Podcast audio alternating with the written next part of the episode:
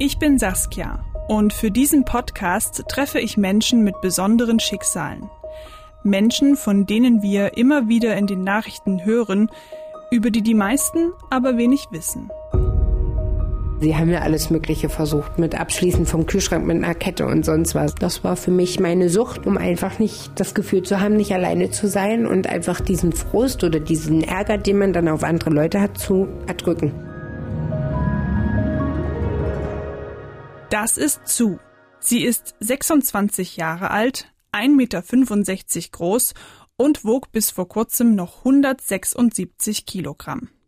Eine Magenverkleinerung war ihre letzte Rettung. MDR aktuell. Tabubruch. Der Podcast über Schicksale hinter die Nachrichten.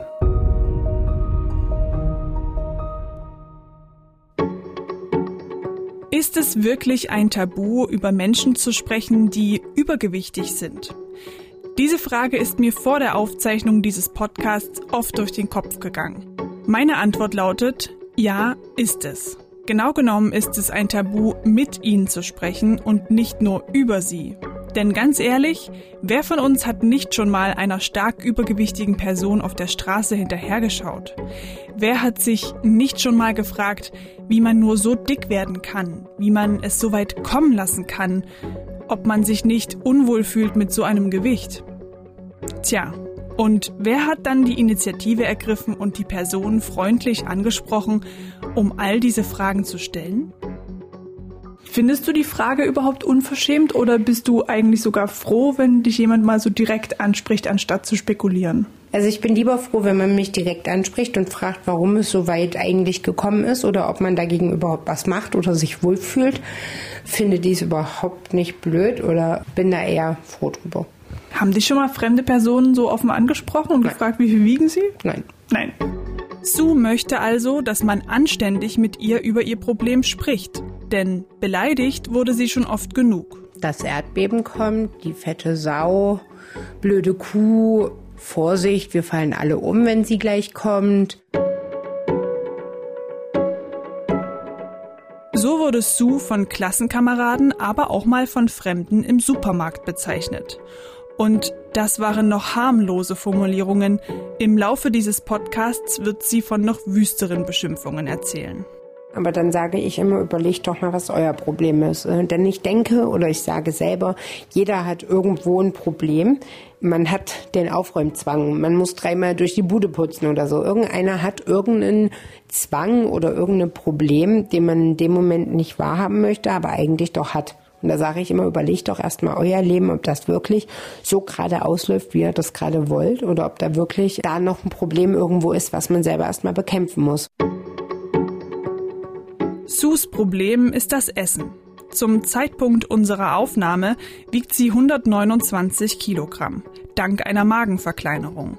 Vor etwa einem halben Jahr waren es noch 176 Kilogramm. Und das bei einer Körpergröße von 1,65 Meter. Ihr Body Mass Index betrug damals 64, sagt zu. Zum Vergleich, von Übergewicht spricht man ab einem BMI von 25, von Adipositas, also Fettleibigkeit, ab einem BMI von 30.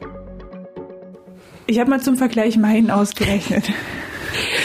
Der liegt bei 20,5 und ist genau am Anfang eines Normalgewichts für mein Alter und meine Größe. Ich frage einfach ganz direkt, wie kam es zu diesem BMI von 64? Wie, wie konnte es so weit kommen? Also ich war noch nie gartenschlank und ich war auch noch nie äh, so, dass ich sagen könnte, ich bin im äh, Normalgewicht. Habe auch als Jugendliche schon mehrere äh, Kinderklinikkuren gemacht in Bad Tölz in Bayern. War da schon zweimal, habe auch gut abgenommen. Ähm, dann ist aber 2015 mein Opa verstorben, was mich sehr tief in ein Loch gerissen hat, wo ich dann auch auf nichts mehr geachtet habe, wo mir auch die Kilos beziehungsweise alles egal war. Und sobald Frust dazu kam, kam es Essen. Und dann kam nicht nur eine Tüte Chips, dann kamen auch zwei Tüten Chips, dann kam nicht nur ein Döner, dann kamen zwei Döner, dann kam ständig nur Fast Food und äh, dadurch kam dann der Jojo-Effekt und der Jojo-Effekt hat dann reingekleidet über die Jahre. Das heißt, dein Übergewicht hat den ganz simplen Grund, dass du zu viel gegessen hast. Zu viel Fastfood, zu viel Ungesundes auf lange Zeit. Ja. Und das zu jeder Tageszeit oder jeden Tag? Oder was würdest du so sagen, wie oft hast du Burger, Chips und Co. gegessen? Täglich? Ja, ich habe ja einfach auch auf nichts mehr geachtet. Mir war auch egal, was meine Familie dazu gesagt hat. Ich habe es einfach abgeschaltet und habe mich in dem Frustessen gefunden, wie vielleicht ein anderer im Alkohol. Das war für mich meine Sucht und das war für mich, wenn ich esse, geht's mir gut. Und damit war und ist Sue nicht allein. Laut Zahlen der Deutschen Adipositas-Gesellschaft ist jeder vierte Erwachsene in Deutschland stark übergewichtig.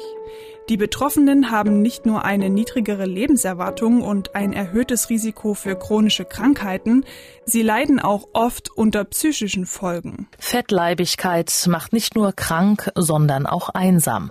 Eine Umfrage der Krankenkasse DAK Gesundheit zufolge werden fettleibige Menschen in Deutschland häufig stigmatisiert und ausgegrenzt. Die Zahl junger Menschen mit extremem Übergewicht ist in den vergangenen zehn Jahren bundesweit um 30 Prozent gestiegen.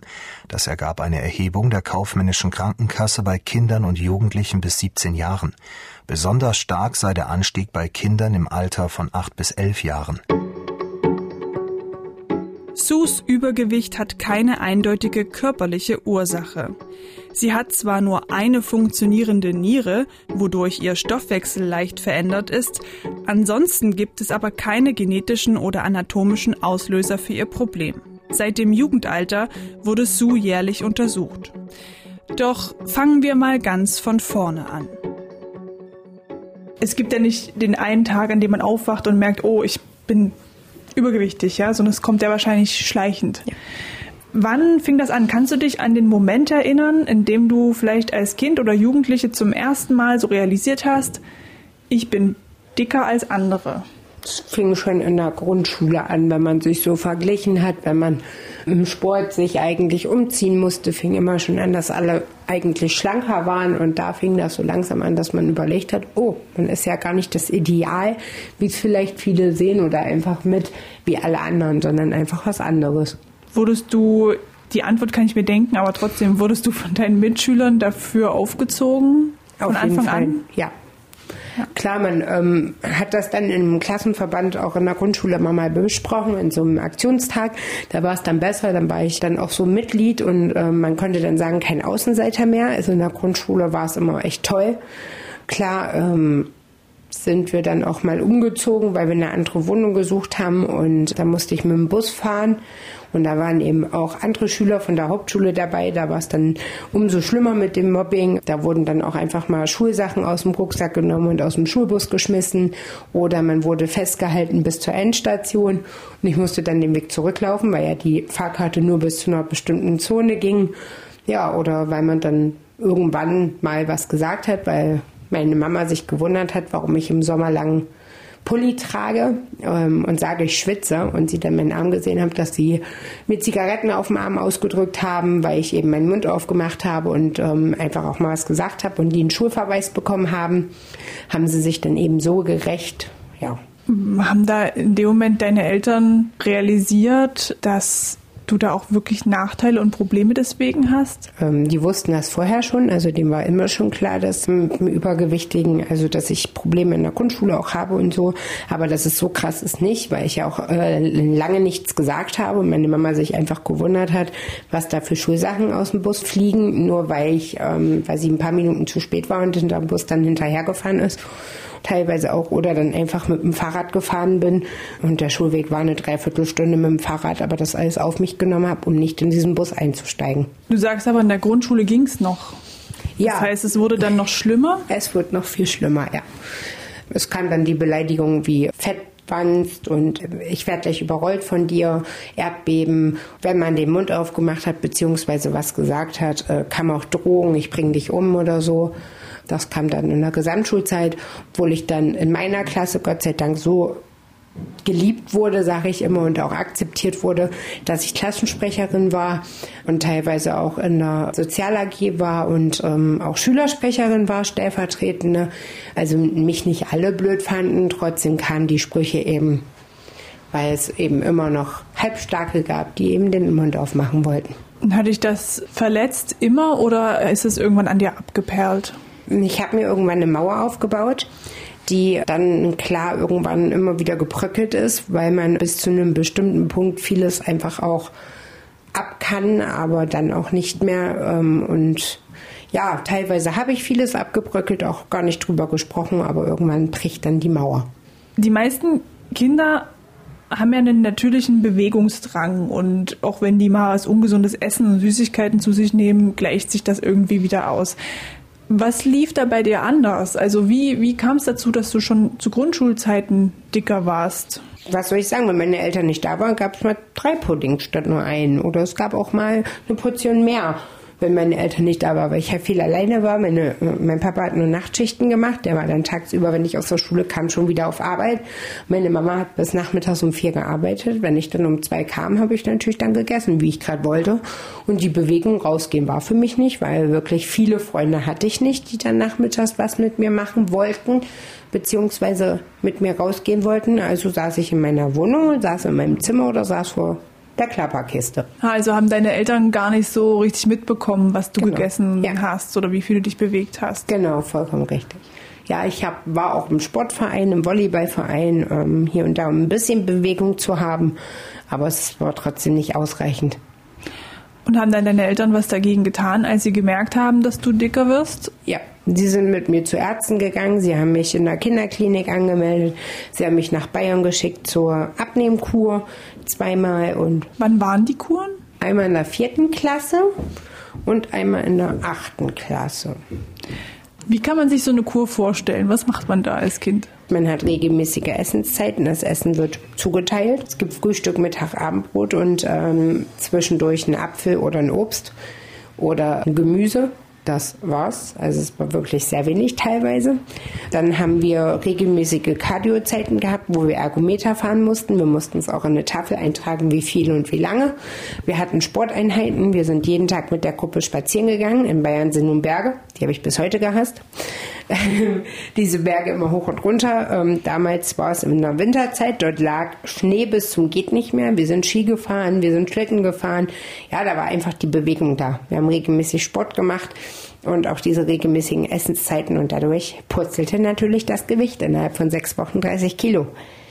Sechs Wochen musstest du dort bleiben. Genau. Auch in der vierten Klasse schon. Da ja. warst du zehn? Genau. So eine ungefähr. lange Zeit, auch ohne die Eltern dann, ne? Also ich, äh, teilweise hatten uns natürlich vermisst und klar war das Heimweh da, aber ähm, es war auch einfach eine Hilfe.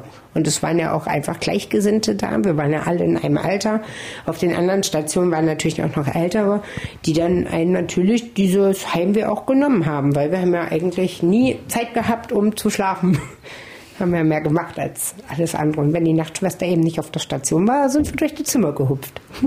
Das wirkt irgendwie so, als hättest du eigentlich sehr gute Erinnerungen an, an diese Zeit. Ja, weil es waren ja eigentlich alles nur Gleichgesinnte, die alle ein bisschen Probleme hatten mit dem Übergewicht.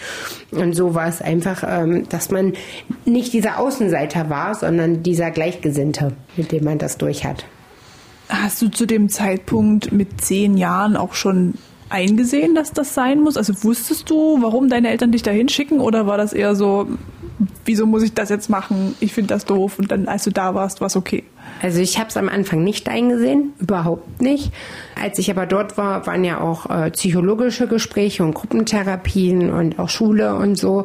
Da hat man das dann natürlich alles aufgearbeitet und dann klar kam, der, kam die Einsicht, dass es so nicht weitergeht und dass da was passieren muss und dass es der letzte Weg war, in eine, äh, in eine Kur zu fahren. Dann warst du wieder zu Hause nach der Kur. Ja.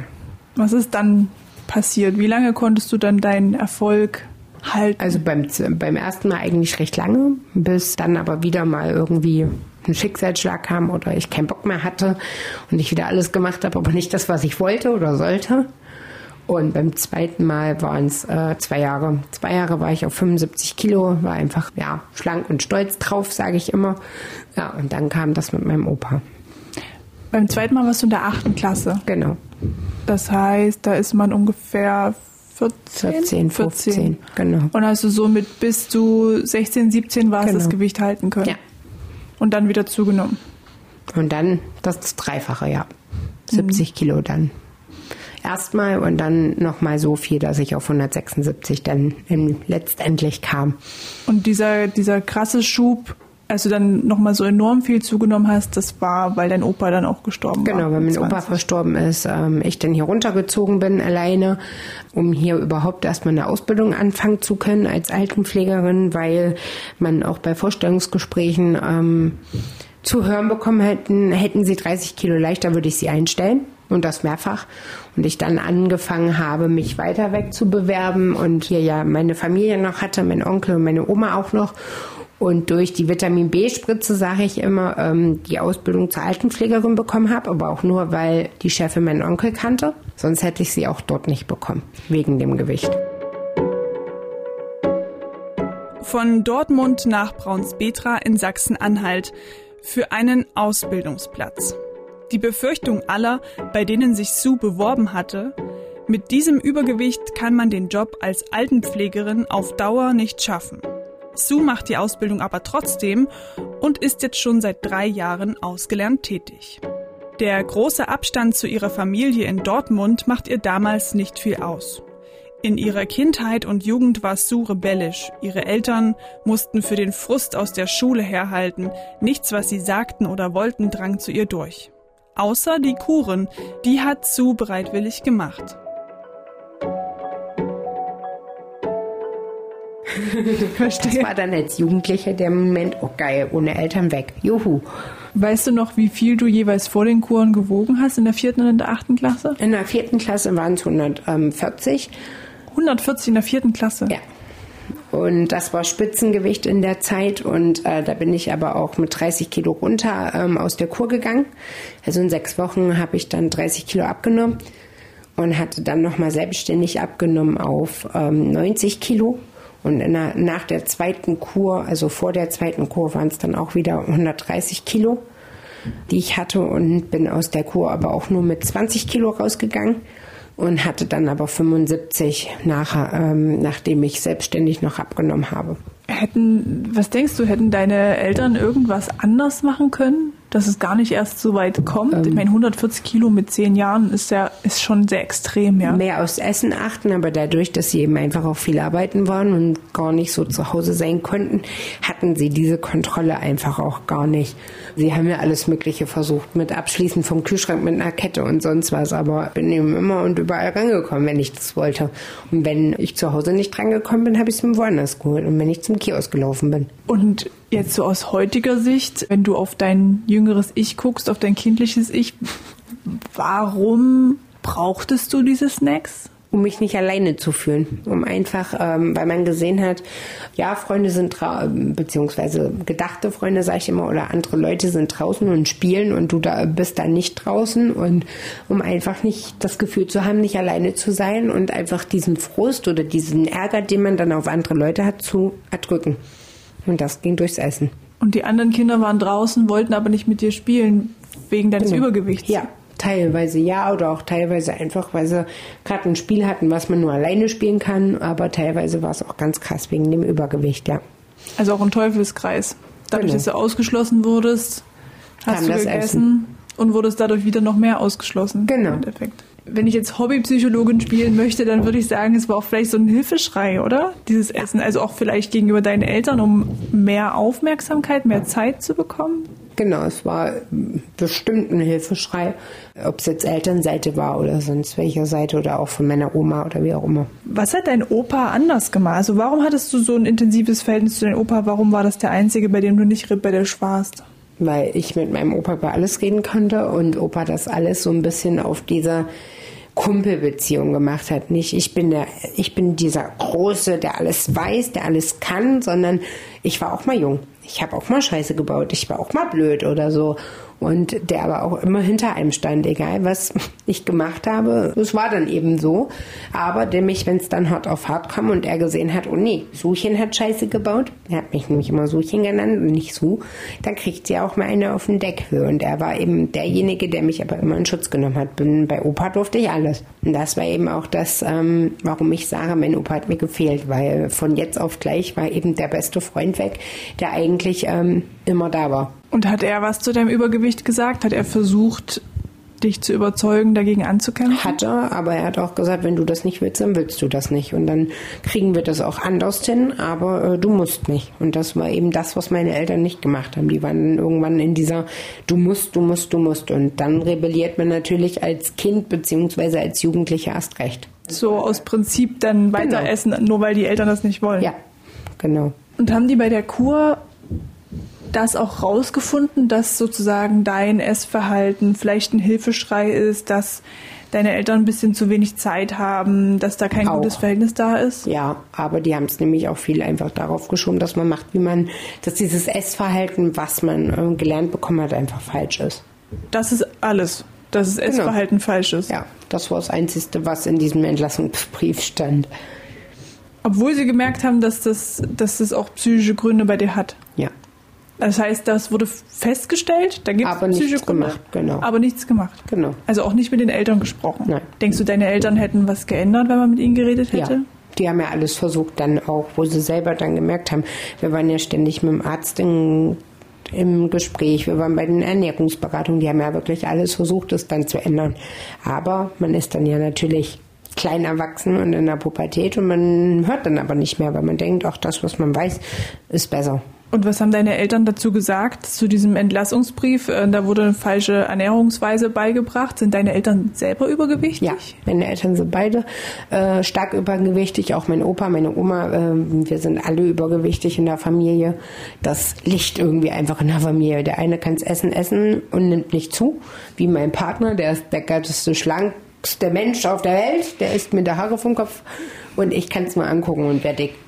Das mhm. ist immer so das schöne Beispiel. Aber das stimmt dann also auch ein bisschen, dass, dass du tatsächlich nicht vielleicht auch das perfekte Essverhalten mitbekommen hast. Ja, das stimmt vollkommen.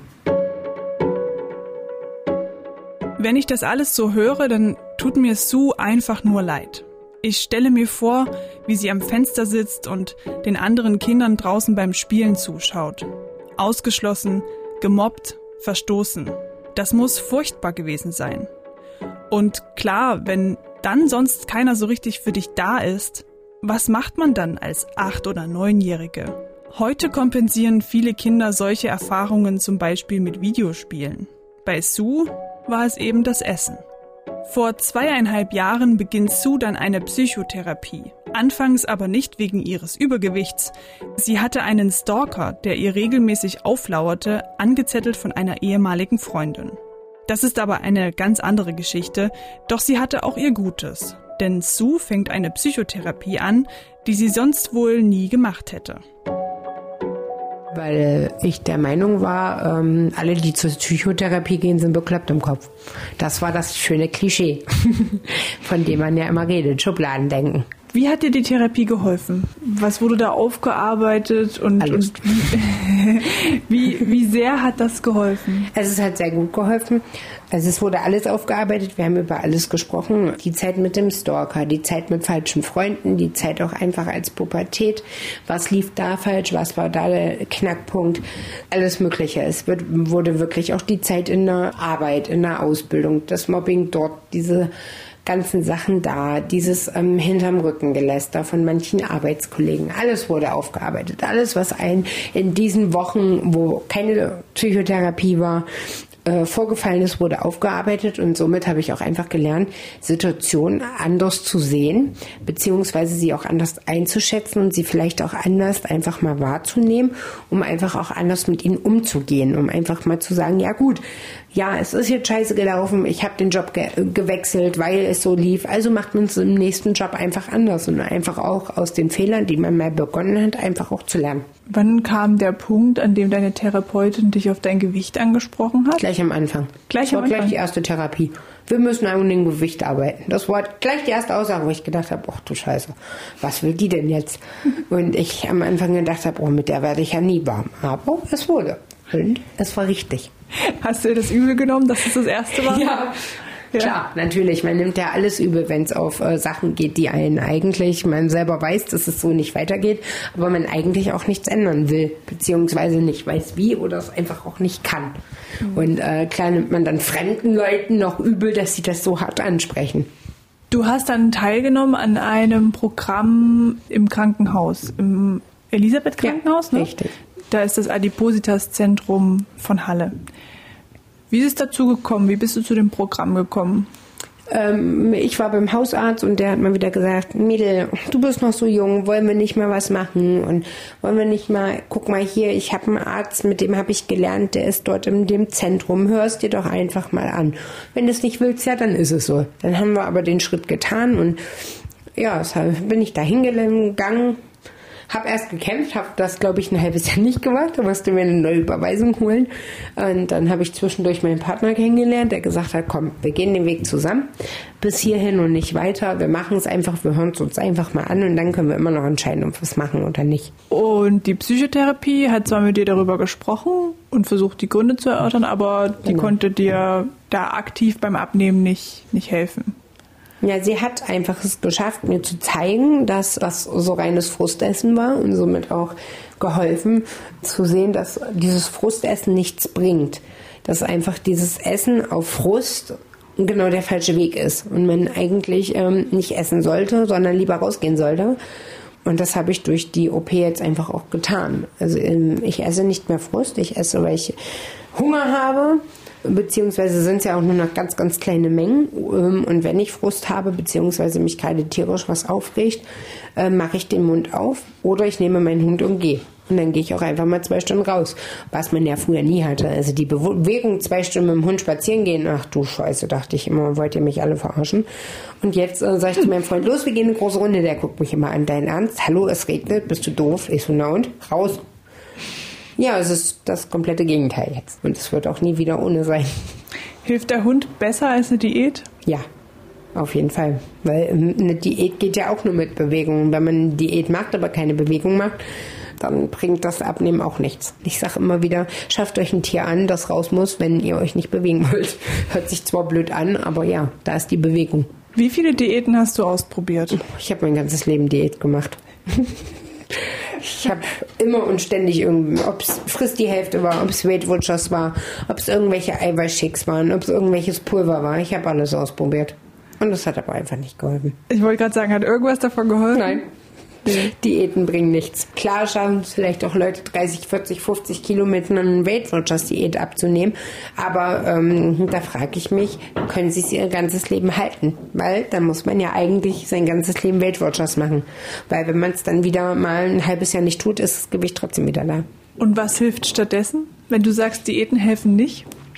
Das Problem angehen. Vieles kann körperlich sein, das muss getestet werden, aber Adipositas ist eine Esskrankheit, ist eine Essstörung, die teilweise auch psychisch einfach belegen ist und die einfach auch psychisch das Problem ist und dann muss man vielleicht einfach auch mal auf die Schiene gehen. Klar kann es immer körperlich auch sein, dass da noch Kontraindikationen sind, aber viel ist einfach auch psychisch.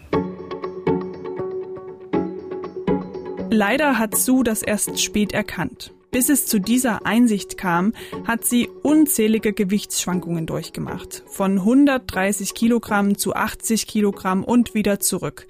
Das war keine Seltenheit. Heute sagt sie, sie war während der Diäten einfach zu streng mit sich. Und das war äh, teilweise auch der fatale Fehler. Weil wenn man sich nichts erlaubt, holt der Körper sich das dreifach, vierfach wieder.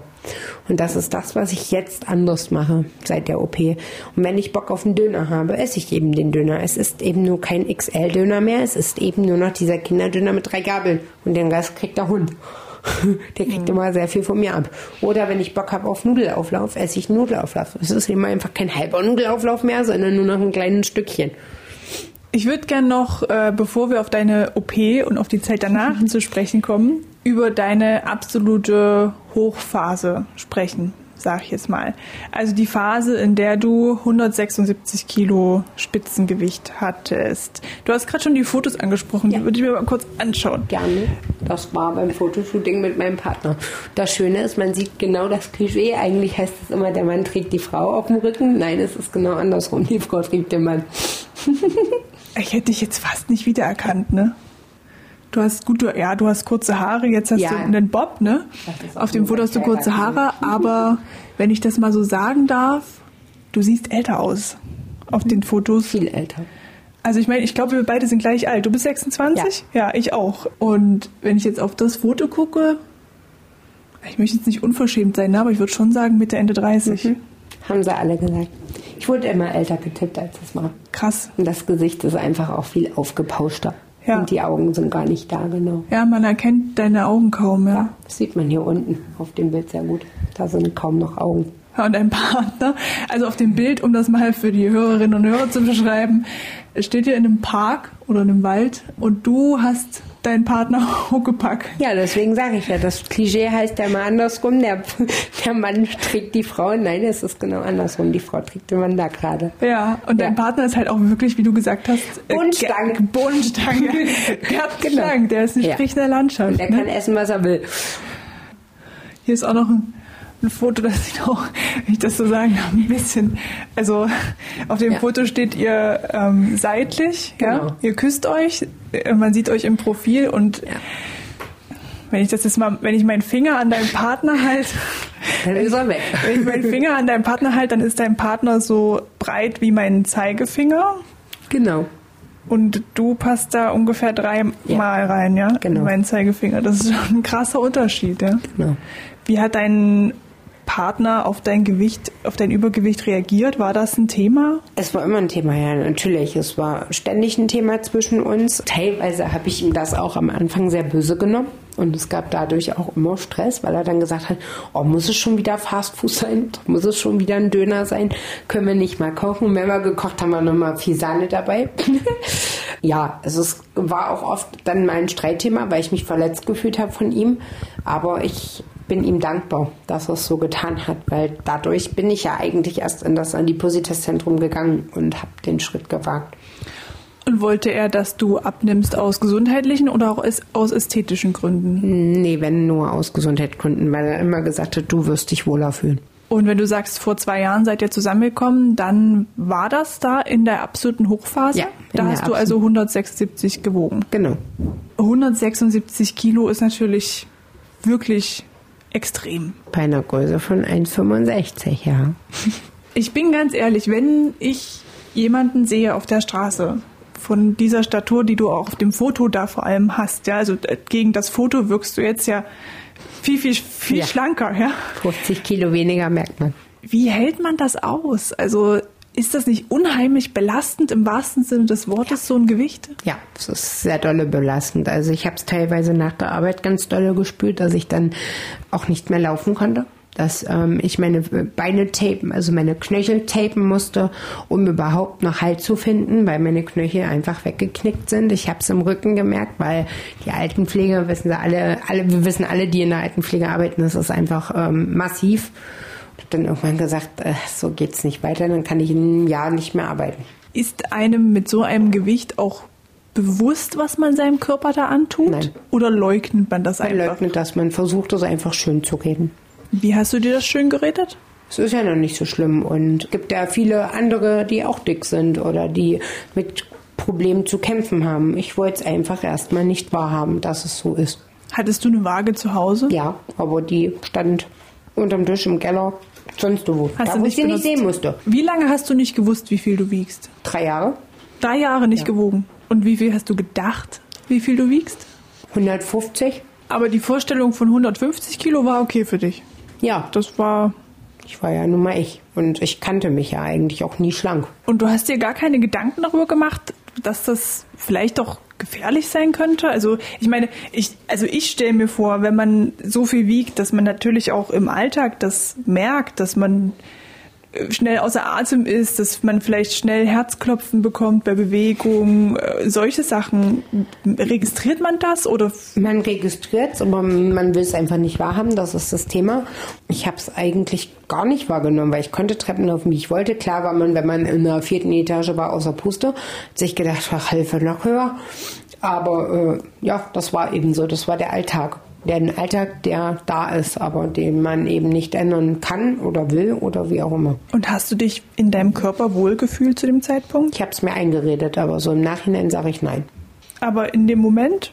In dem Moment ja. Indem man sich das einfach natürlich schön redet. Und wenn dir in dem Moment jemand gesagt hätte, wenn du jetzt du hast einen Wunsch frei und wenn du Schnips machst, bist du schlanker. Hättest du das in Anspruch Ja, genommen oder, hättest du, oder hast du dich so wohl gefühlt, dass du gesagt hast, nö, ich Nee. bin gerne so dick? Ich war immer und mm, ja, wenn man das so sieht, hat man sich natürlich immer im Spiegel angeguckt und gesagt, oh, kann man nicht so sein wie die beste Freundin, die wirklich schlanker ist oder einfach auch ein paar Kilos weniger hätten mir dann teilweise auch schon gereicht erstmal. Natürlich hat man sich immer nie wohl gefühlt und man wollte sich auch nie irgendwie in Unterwäsche oder so vom Partner zeigen. Das hat lange Zeit bei uns gedauert. Wie lange, wenn ich fragen darf? Ein Jahr, bestimmt. Ein Jahr. Ja. Also es hat lange gebraucht, um so viel Vertrauen zu haben, dass ich sage, ich gehe jetzt duschen und er ist im Bad. Ihr seid dann vorher auch nicht intim miteinander geworden, weil du dich geschämt hast? Doch, aber ich hatte immer Sachen an. Also ich hatte immer einen Top an, was den Bauch bedeckt hat. Krass, ja. Warum, also du sagst, man, man leugnet das irgendwie, man schiebt das beiseite, man sagt, das ist irgendwie nicht so schlimm. Warum? Weil das einfacher ist, als sich zu bewegen und besser zu ernähren? Es ist einfach einfacher, als deine Situation, die du gerade jetzt lebst, zu ändern. Kannst du vielleicht mal so einen typischen Tag schildern in dieser Phase, wie viel du dich bewegt hast und wie viel du auch gegessen hast und vor allem was? Also was war so das klassische Menü deines Tages? Du, ähm, ja, man hat ausgeschlafen oder wenn man Frühschicht hat, ist man auf Arbeit gegangen, ja schön. Aber mal jetzt so einen freien Tag zu beschreiben, man hat, auf, man hat ausgeschlafen bis um 12. Dann gab's vier Toasts mit Marmelade, Nutella, Wurst, wie auch immer.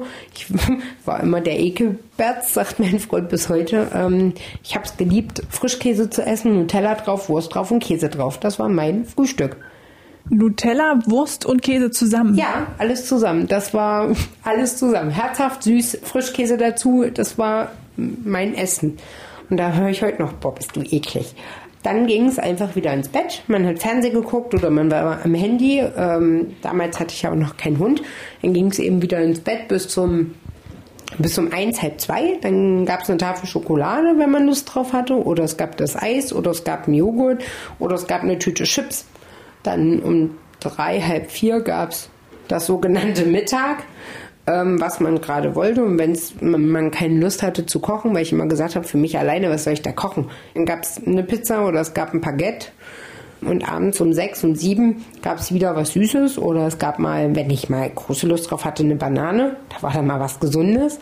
Und um neun, um zehn gab es dann noch mal was Warmes. Und das war eben dieser normale Tag. Und zwischendurch lag man immer im Bett und hat Fernsehen geguckt. Das war mein freier Tag. Da war nicht mit rausgehen. Dann im Januar 2020 folgt die Kehrtwende. Sue lässt sich nach vielen Anstößen von ihrem Partner, aber auch von ihrem Hausarzt auf eine Untersuchung im Adipositas-Zentrum Halle ein.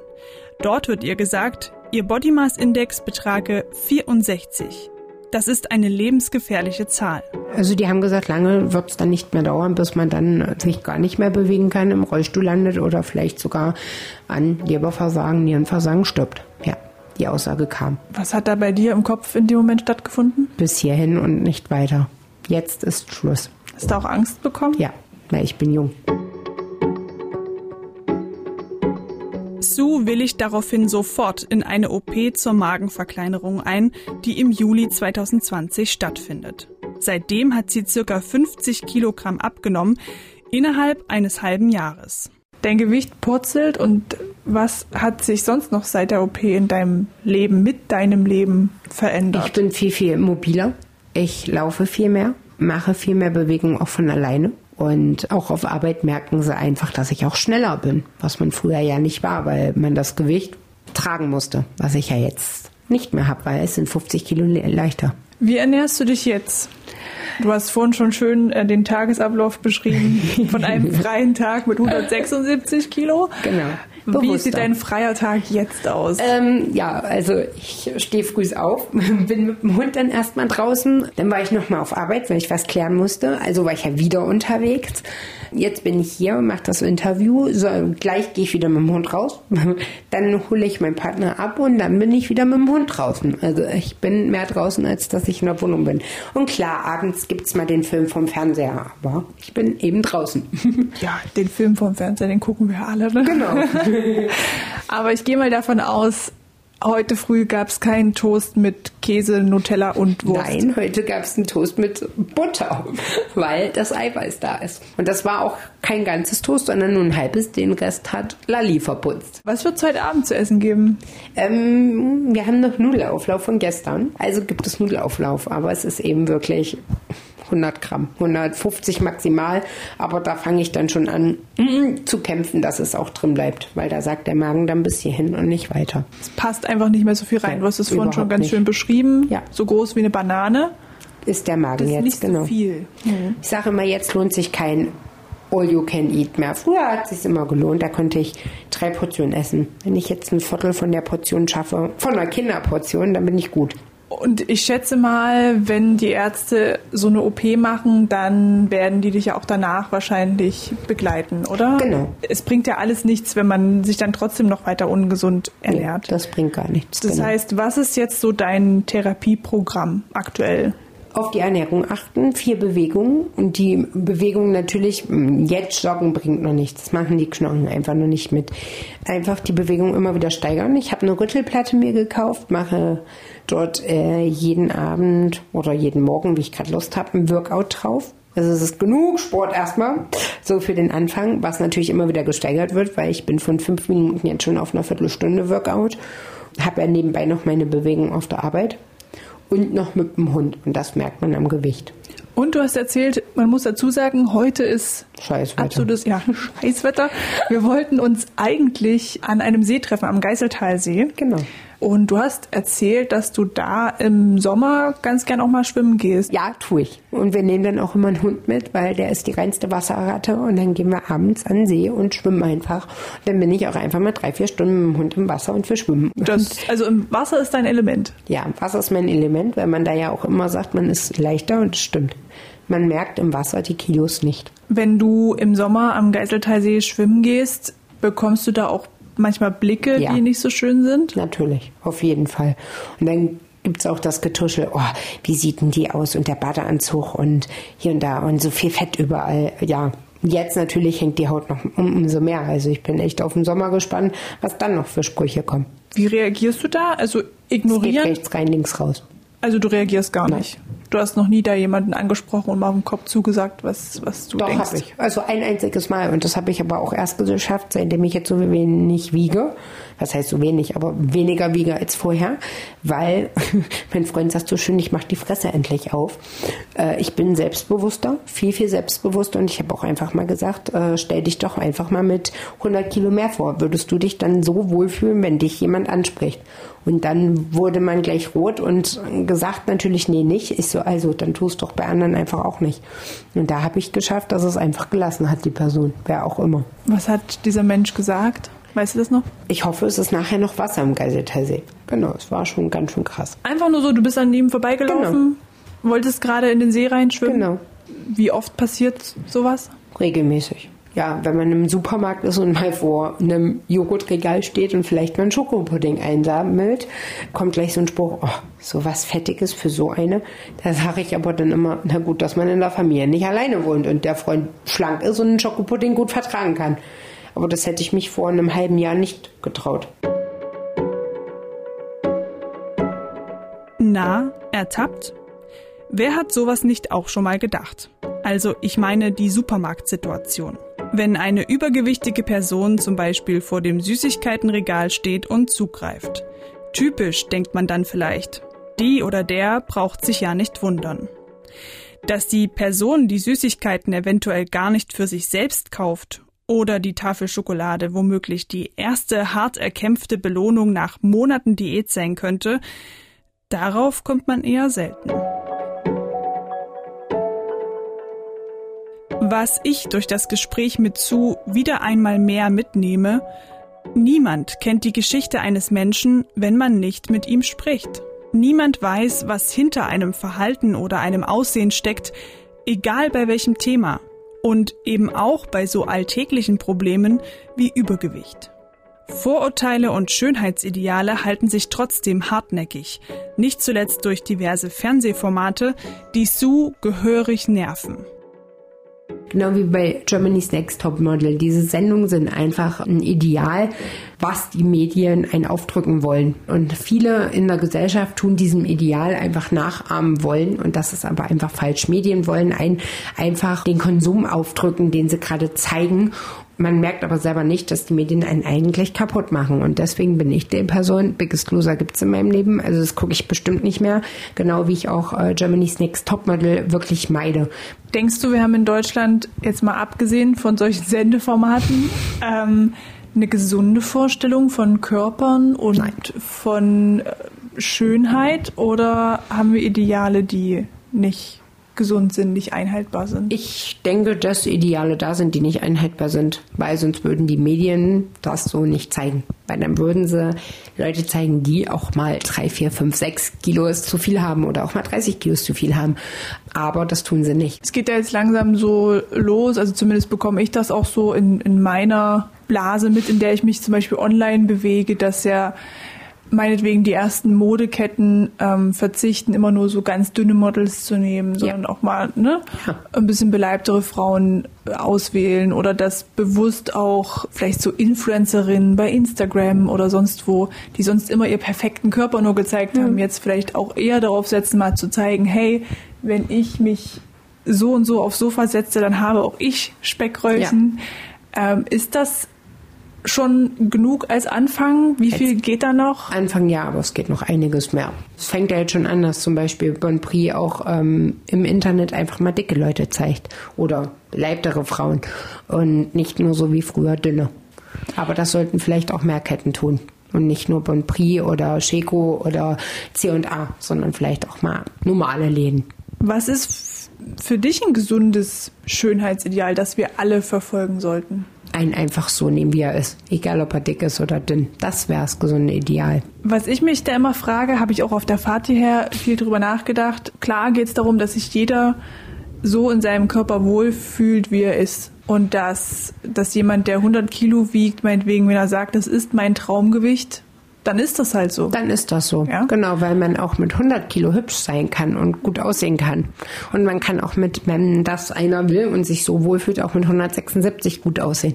Aber dann sollte man den nicht angucken und beleidigen. Die Frage ist, hat es aber auch eine Grenze? Weil vielleicht ab einem bestimmten Gewicht, egal ob zu niedrig oder zu hoch, es dann einfach auch nicht mehr gesund ist. Ja. Dass man sagt, okay, meinetwegen fühlt sich derjenige wohl mit 176 Kilo, aber es ist einfach nicht mehr gesund. Klar hört es dann irgendwann auf, aber äh, es muss bei demjenigen im Kopf Klick machen. Weil macht es bei demjenigen im Kopf nicht Klick, könnt ihr von außerhalb umso mehr mit Beleidigungen kommen oder umso mehr helfen wollen. Aber es wird nicht helfen, weil es bei demjenigen nicht Klick gemacht hat. Es hat bei mir ein halbes Leben gedauert. Es hat bei mir gedauert, bis ich 26 war.